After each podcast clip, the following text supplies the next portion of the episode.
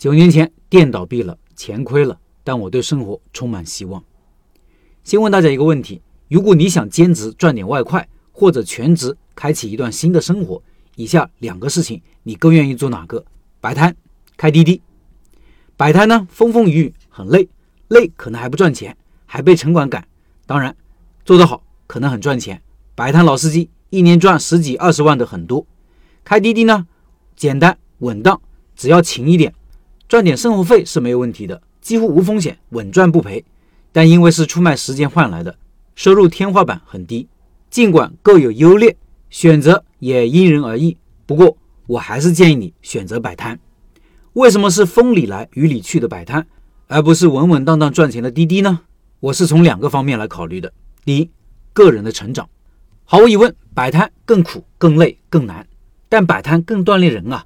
摆摊过程中会让你有机会了解顾客、了解市场、了解同行，做生意的一些感觉会出来，与人沟通的能力会大大提高，内心也会变得越来越坚强。开滴滴是一个相对封闭的空间，是机械的完成一些指令，得到的锻炼当然更少。我建议各位做任何事情一定要思考个人的成长性。如果一个事情能给你能力带来很大的提高，这本身就是一个很大的收益。我这些年的感觉是，只有个人能力成长起来了，你对命运才会有真正的掌控感，你对未来才会充满希望。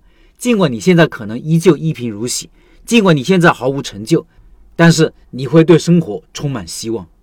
八九年前，当我第一个店失败后，工作没了，钱亏了，连落脚的城市都不知道在何方的时候，我那时候坚信我还可以试一试，底气从何而来？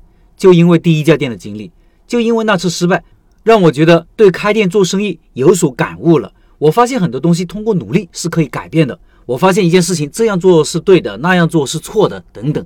我没有把那次失败浪费掉，而是进行了深刻的复盘，变成了我的营养。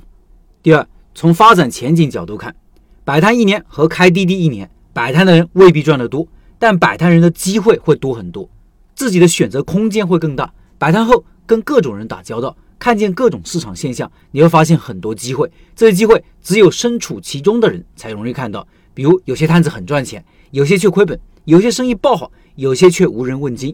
在一正一反的对比中，你会发现各种门道，从选品到选址到宣传，对招呼客人，你的状态也会越来越接近赚钱的状态。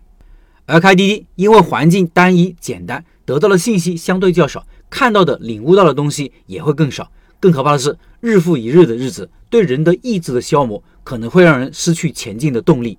简单的事情，难的事情，大部分人都会选择简单的事情做，难的事情只是少数人的选择。成功的道路上其实并不拥挤，因为走的人少。另外，五月份的拜师学艺项目是小面，师傅是有十一年开店经验的梅老板，他的店就是一家小而美的面馆。拜师学艺的直播时间是五月二十八号晚上八点。感兴趣的老板进入直播交流群，音频下方有二维码，扫码进入。